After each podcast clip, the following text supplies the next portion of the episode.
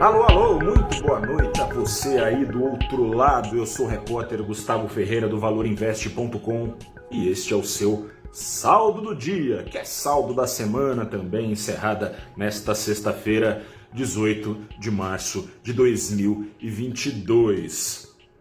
Venho, claro, de fazer um resumo da semana. Começamos com de volta aos radares a pandemia, a pandemia assustando na China, novas imposições de lockdowns severos por lá, trazendo especialmente na, na segunda e na terça-feira paura do mercado de queda na demanda da segunda maior economia do mundo e principal mercado consumidor global. Afinal, é uma população bilionária, com isso preços das commodities afundando em dois dias. Minério afundou 12%, petróleo afundou outros 12% e o Ibovespa catava cavaco. Mas, quarta-feira começou a mudar o jogo. Começou a mudar o jogo por quê? Porque o governo de Pequim, não chega a surpreender, avisou que não vai deixar a peteca econômica cair não, vai socar estímulo financeiro,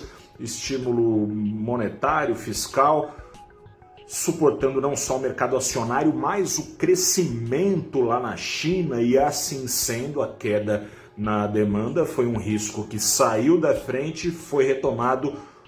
O risco inflacionário trazido por essa onda de contágio, porque pode de novo trazer baques na oferta de baques nas cadeias de produção, né, especialmente na oferta de produtos vindos da China. E também por causa da guerra. Tem uma guerra, né? A guerra não acabou, a pandemia não acabou, mas a guerra também não acabou.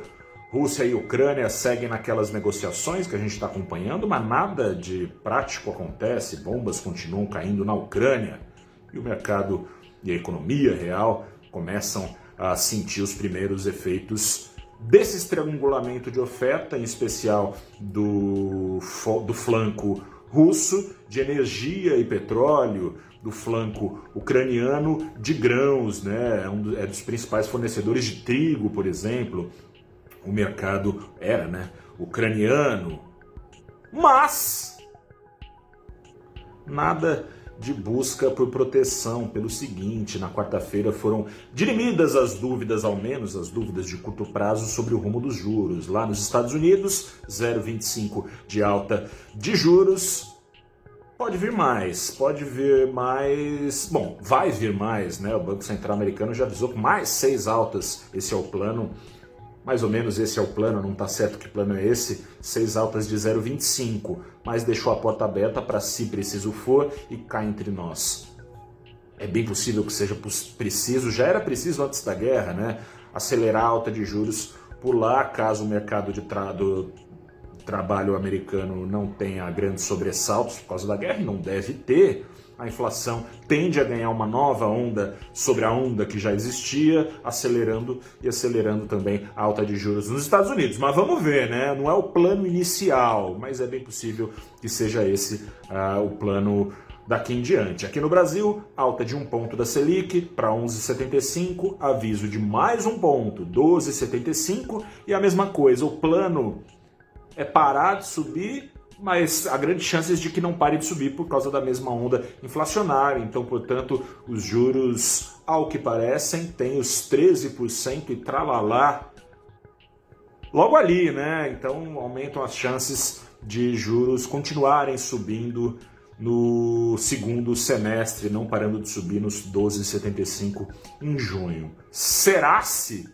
Não sei, mas o curto prazo, pelo menos, está mais clareado, né? onde os olhos alcançam, pelo menos, os investidores já sabem é, o que vai acontecer. Em sabendo o que vai acontecer, diminuição de incerteza, você que está acostumado à dinâmica do mercado já sabe, a retomada do apetite ao risco, e Bovespa bem mais do que apagou, o que eram perdas de mais de 2% ali acumuladas nos dois primeiros dias da semana. Hoje, nessa sexta-feira, subiu 2%, acumulando mais de 3% de ganhos. O dólar, por sua vez, que subia que só, passou a cair, acumulando nesta sexta-feira uma queda de 0,8% na semana, uma queda de 0,4% nesta sexta-feira, aos R$ 5,00 e quase dois centavos.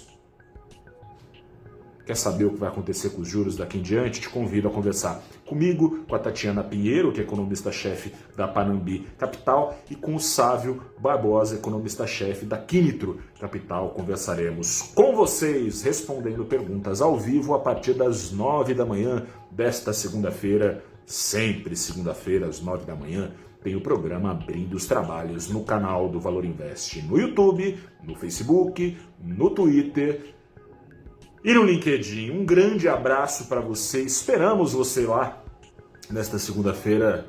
Prepare as suas questões que a gente vai tentar entender.